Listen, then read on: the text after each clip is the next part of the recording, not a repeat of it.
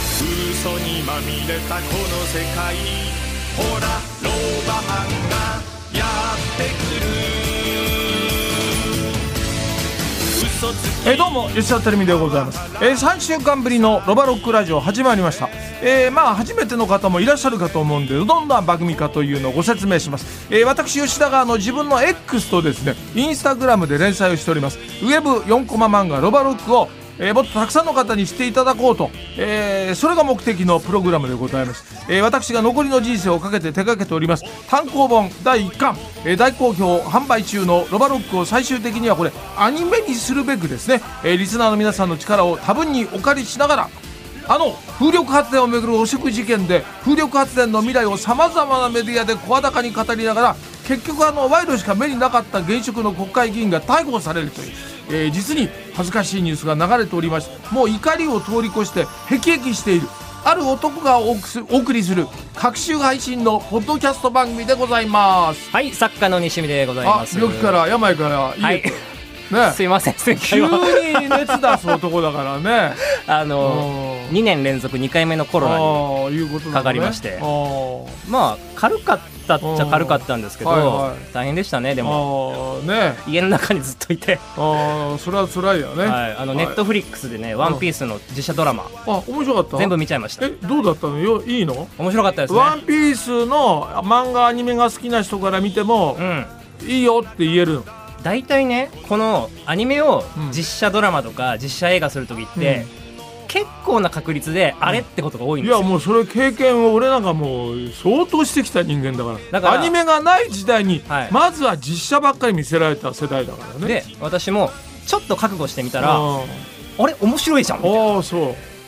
すごいですねやっぱでも小田栄一郎も結構あれでしょだから関わってるんでしょ一応監修みたいなのにも関わってて、なあ小田栄一郎は昔俺のラジオ本当に聞いてくれてたのにな一回会いたかったなあれあれですよ「なワんンでピースのドラマ8話あるんですあよあそう1話どんくらいお金かかってると思いますよっしゃ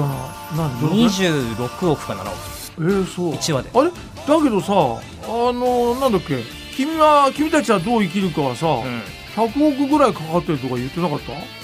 まあでもいや1話ですようんだからあれ1話で、あ君たちはどう生きる君か、たねち、はどう生きるかでも「ワンピースはうんシーズン1で8話あるわけですから、あーもうそれで優に200億超えちゃいますからああそうかすごいねすどごういいうふうにお金使うのそれやっぱ要するにり人件費な人件費はでかいですのねで、まあ、CG とかも一部使ってまあすーでなんでそんな金かかんだろうなアニメやっぱってなほら海賊ものだからあー船のシーンとあかー海のシーンとかがあるから、大変だね結構かかると思いますあーよ日本人はねあのマッケンが出てますからああそうマなッのケンユがああマックイーンがねいいのいいですよああそう英語語上手ですねマッあケあン本当え英語のうまさわかるの君わかりま すよそれ本当かよ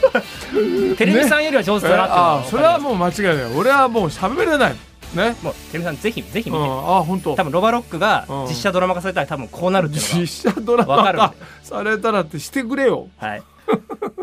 さあ、うんということで今週もテレビさんが今気になってうんもらえ気になっていることをうん発表していただくロバの稲垣からうん何ロバの人の木かうんから参りましょうか、 なしっかりしてくれよすいません久しぶりでどんいやなどんな番組だったっ忘れてけるんなだとな俺はね でもやっぱあれだなジャニーズの記者会見だなおうあれ4時間12分っていうのは全部は見なかったけど、うんやっぱりでもちょっとびっくりしたのは名前がそのままっていうのはう、んもう絶対通らないと思ってるから、うんだからそれを押し通そうとしちゃうっていうのがちょっと見通しがあまりにも甘すぎるかなっていう気が一番だねそれがね。そうですねうん、それは絶対ダメでしょどう考えても。だってそんだけ、ねうんジャニー氏のことを、うんまあ、やったことはもう本当にこの歴史的に、うん世界的にうん最低の事柄なわけでしょ、そうですねその人物の名前を頭に関した事務所はやっぱりそれは認められないって。いやね、ななんでそんなこだわるんだろういややっぱりそれは恩義があるからだからそこから抜け出さなきゃいけないのに、うんそこを抜け出せないっていうのがもうダメじゃんっっていうふうに思っちゃうよね。そうですうん、そこはそこはまずクリアするだろうと俺は思ってたから、うんだってあの東し東山新社長はその前のコメントの時に事務所の名前を変えるみたいなことを自分で言ってたからね、うんだからそれにしては後退しちゃったなっていうのが正直なところかそうですね、うんなんかママッチもな。うん知ってただろうみたいなこと言ってた、うんっていうそのねうよ出てますしねうんうん出てるねそういうことテレよミさんなんとかしてくださいよ何が ジャニーズ問題ジャニーズ問題はお世話あっただけだ からタレントの方々に知り合い多いでしょ知り合いはっていうかタレントの人はう、ね、うん、だから当時はあジャニーさんにもお会いしたことないしメリーさんにもお会いしたことないもんねあそれこうなそですジュねリーさんも知らないし、うんだからお会いしたことあるのは多分白長谷さんっていう今回退社しちゃった、はいその人がちょっとマネージメント絡みの感じで会社に来てるっていうのを目撃したぐらいかなう。ん、うん、そんな感じよ。本当にジャニーズのことに関しては、うん。なんかこう我々もオフの場でもうんなんかちょっとこうタブー感あったというか、あーあんまりこうある突よっね込んで語れないみたいな変それな空気感がそれがやっぱり日本がうんだんだんだんだん全てそういう感じに、うんね、ジャニーズ問題にしてもそうでしょだってそれから政治にしたって、やっぱ安倍さんのことは、はいやっぱ同じなんだよ。そうですね全部同じだ。って構造が。統一教会うもん統一教会のとの字も出せない空気感ってあったじゃないですか、うんうんずーっとあったじゃないですかあるよ日本ってそういう国になっちゃったんだよねあでもやっぱどなたかがお亡くなりにならないと、うんこれで出てこなかったっていうのが悲しいとこだよねあと外圧やっぱ黒船が来ないと、うん日本って鎖国がいつまでたっても鎖国状態なのようんだから本当にびっくりするねなんか日本人のそうのん空気を読むっていう文化が本当にこう悪い方に出ちゃっそうだねだっていうんいい面もあるはずなんだけどねそうですね本当にねはい残念ですね、てでですね、前回、うんあのーアニメ制作っていうテーマで、うんゆうきさんはいはいはいクリエイターのお呼びしたじゃないですかうん出ていただいてなかなか面白い回で面白かったよでメールもいただいています誰からゆゆうきさんから来たのゆうきさんではないあなんだゆうきさんじゃないのか違いますえ誰なのこれえー、っとええー、あ四谷界隈ちゃんね、うんえー神奈川県鎌倉市のこのポッドキャストで急に頭角を現してきたねこの四谷界隈ちゃん55歳会社員、結構いいお年ですねえー、てるみさん西見さんこんにちはこんにちはああーそこ行ったのかというのが第一の印象の新章のロバロック、うんえー物語は簡単に引き戻れるとは思えない状況うーんテレミと滝波先生のお覚悟をいかにと、えー前回結城さんをゲストに迎えあここからねアニメ制作の裏側をテレミさんが興味津々な放送を拝聴しました、えー放送を聞き思ったのはテレミさんご自身このロバロックのキャラクターが動きさえすれば良いのかそんなことも危惧した次第、うんいや動きさえすればいいのかってすごいでかいよこれ。だって今動かないんだから さ動いたらすごいじゃんね、えーアニメはそれぞれ、えー大人の事情で初心とは全く違う作品になる危険性は、えー現場に近い西見さんの方がえーあまたあー見聞きされていると思います。うんまあテレ作品によりますよねねうんえーテレビさん自身今後アニメ化が動き出したら原作者として、えーあとは勝手にやってくれと割り切りがあるんでしょうか、えー私にとってロバロックの好きな部分はほろ苦さ儚さ痛み分けの感覚だと思っていますあなかなか分析してるね、えー脚本はあ映画は脚本が全てだよと誰かが言っていた気がします、えーそこを原作レベルと同様にアニメ化するなら、えー、テレミさんが監督するしか術はないように思いますそれは大変だね、えーそれとも裏で、えー脚本は西見さんが書くというような約束があるんでしょうかそれは金次第だ、金次第かよ、え ーぜひ脚本家の方も機会があったらゲストに、えーどうロバロックをご本にするのか聞いてみてほしいです、えーということで、えー最近 SNS に疲れ愚痴っぽくなりましたがさらにハードにならざるを得ない、えーロバロック待ってます寿司派というふうに言ってます、うん寿司派って昔ねてるてるワイドでね水曜日にこれを流行らそうとしたことがあったんですよ。あそうなんでうんすこれね寿司派って意味わかんないでしょわかんないもうこれは当時あの頭のおかしい中根っていうね、はいディレクターはいがこういうの考えて、そうこんなことばっか考えてる意味のないか掛け声ってことですかそうそうそうあーなるほど割とナンセンスなことも取り入れたいっていうのがあったそかられがロバロックの中にも出てくるわけでいすねや寿司派は出てこないいやいや寸志は出てくるよあそうか寸志寸志それの変化化系ってことかそれ変化系じゃないけどね、でもなんか掛け声欲しいなと思って俺が考えた言葉なんだけどどっ寸ち志っていうのはあのちょっとした志の寸志と瞬間に死ぬっていう瞬死はいはいはい、うん、それを引っ掛けてるだけなんだよ。まあどっちもあんまり流行ってない感じします けど聞いたことそれないは別に流行らそうと思ってるわけじゃないから あそうなんだうんはいフックにしたいだけだからでもいろいろ言ってるね、ああ、まあ、確かに「ワンピースもネットフリックスのドラマにするにあたって、はいはいうんやっぱり物語の改変部分っていうのは多々あります、うんうんまあそう、まあ、それはやっぱり何話にまとめるみたいなああそれはそうだ制限、ねお金も時間も制限がある中で、うんまあ、あるからねやっぱそこでいろいろ変えざるを得ないところもあるだろうからね、うんただやっぱ頭の中にあるのはやっぱ漫画のストーリーっていうのを、うんある程度忠実にやっぱりアニメの方もあの踏襲してもらいたいっていうのはあるよね。それは当然ね原作者としてはうんそうそうそう。それでもあえてあのそこも我慢してうん動くアニメにしてくれればいいっていう、うんちょっと無茶苦茶な、うんちょっと考え方も一方ではあるよね。まあね、うん、だからそれが失敗作でも、うんとにかく挑むっていうことはうん一番尊いことだから、そうですね、うん形にしてもらえたらありがたいと。小田一郎さんがアニメにするって言われたらもう好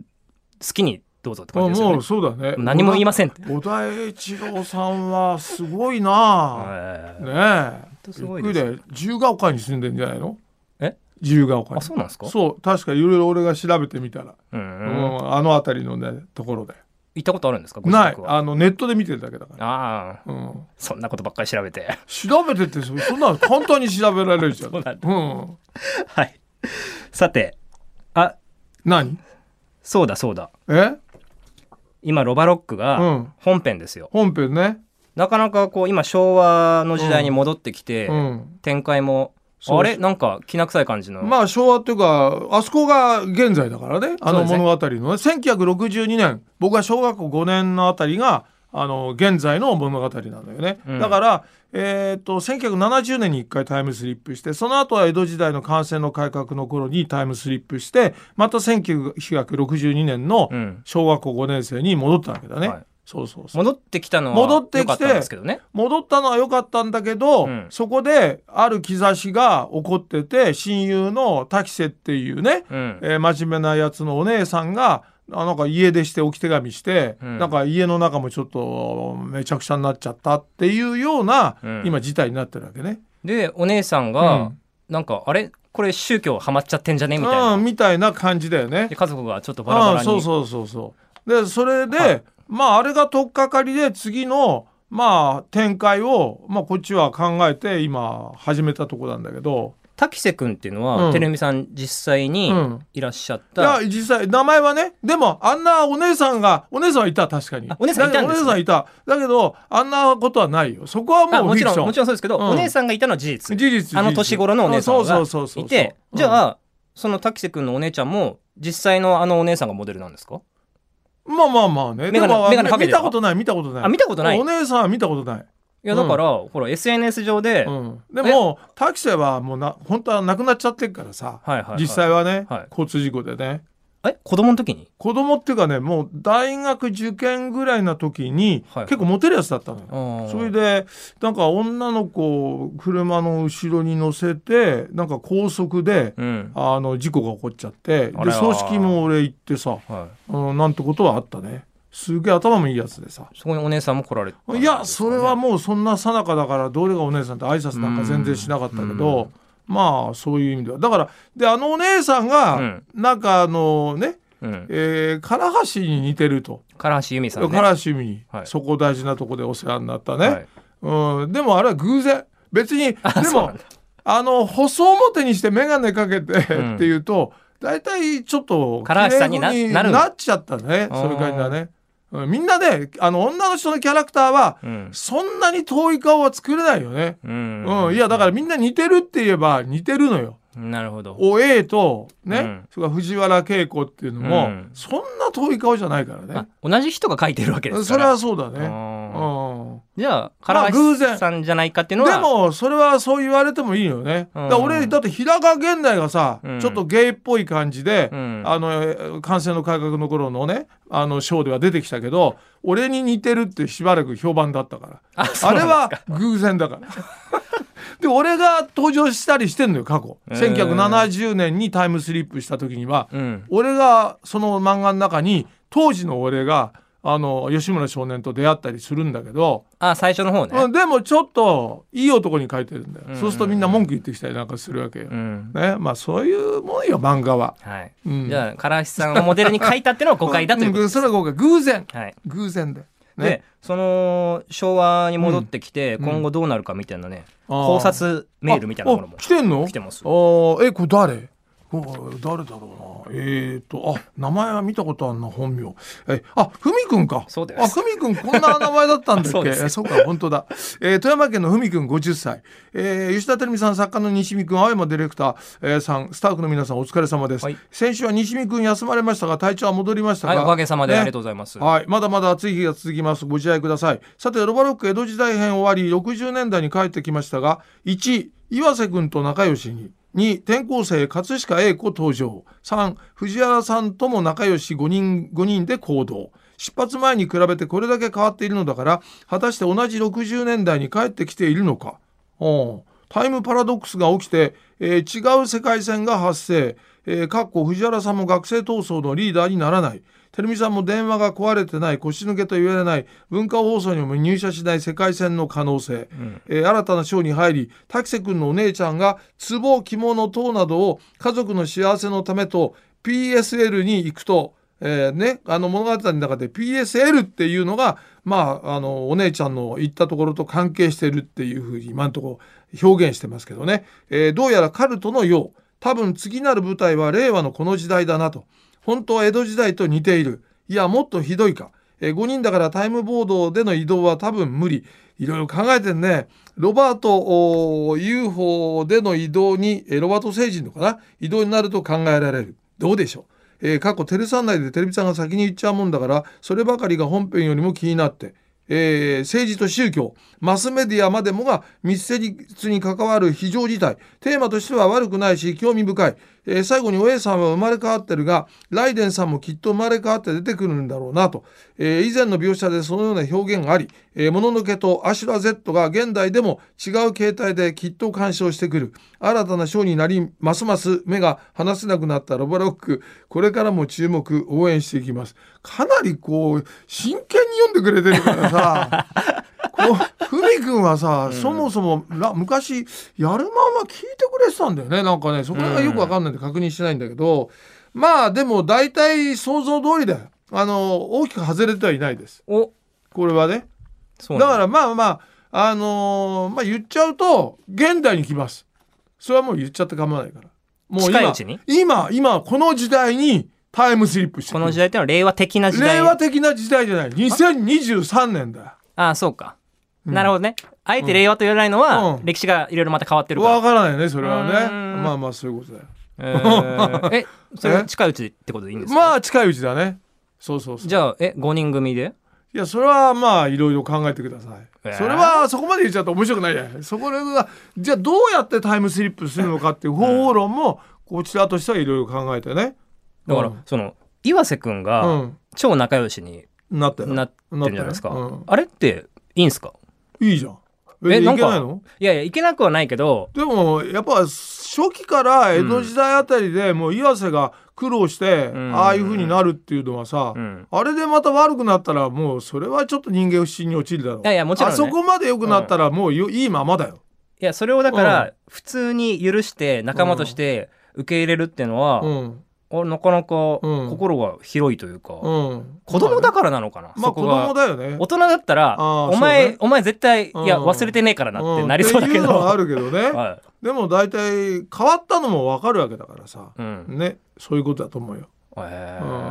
まあまああのいろいろねちょっと大変な現代に来るとなると、うんいろいろあのね表現者としてはさはいいろんなこと気遣いながら書かなきゃいけないっていうことが出てくるよね。あーだからそこらう辺すよでねそれをうまくこう処理しながら物語を進めていくっていうのが、うんまあ面白いっちゃ面白いよね。ただ大変っちゃやっぱ大変だからそれをなんとかうまくあのやっていきたいなと今思ってるところでだすから今ね。滝瀬君のお姉ちゃんがその宗教にはまって、うんうんなんかこう家族がバラバラになりそうだみたいなのがうんうんうんうん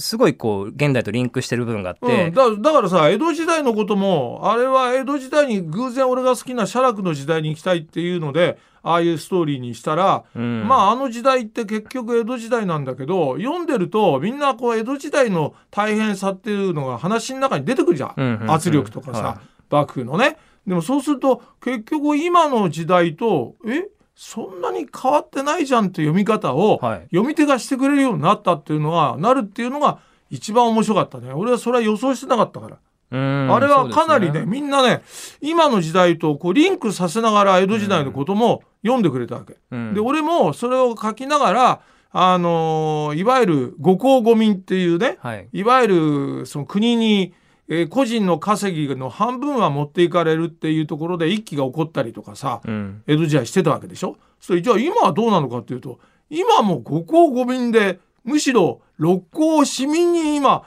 なりつつあるって時代だから、はいえ時代が進んでんのになんで江戸時代と変わんねえじゃんっていうのを、うんまあちょっと実感できちゃうっていうのが、うんまあ、やってて面白いとこだね。ううんん、本当にいやだからなんかこう進歩してねえんだよ結局。すごいこう生々しい話になってきてうんあ面白いなって今のシうョんそうだから昔あの白戸三平って知ってる漫画家忍者もの。ーななんていうか忍者武芸帳とかあさちょっとわからないやでっすぱな世代もうね白戸三平知らなかったらもう話しないよ普通はえ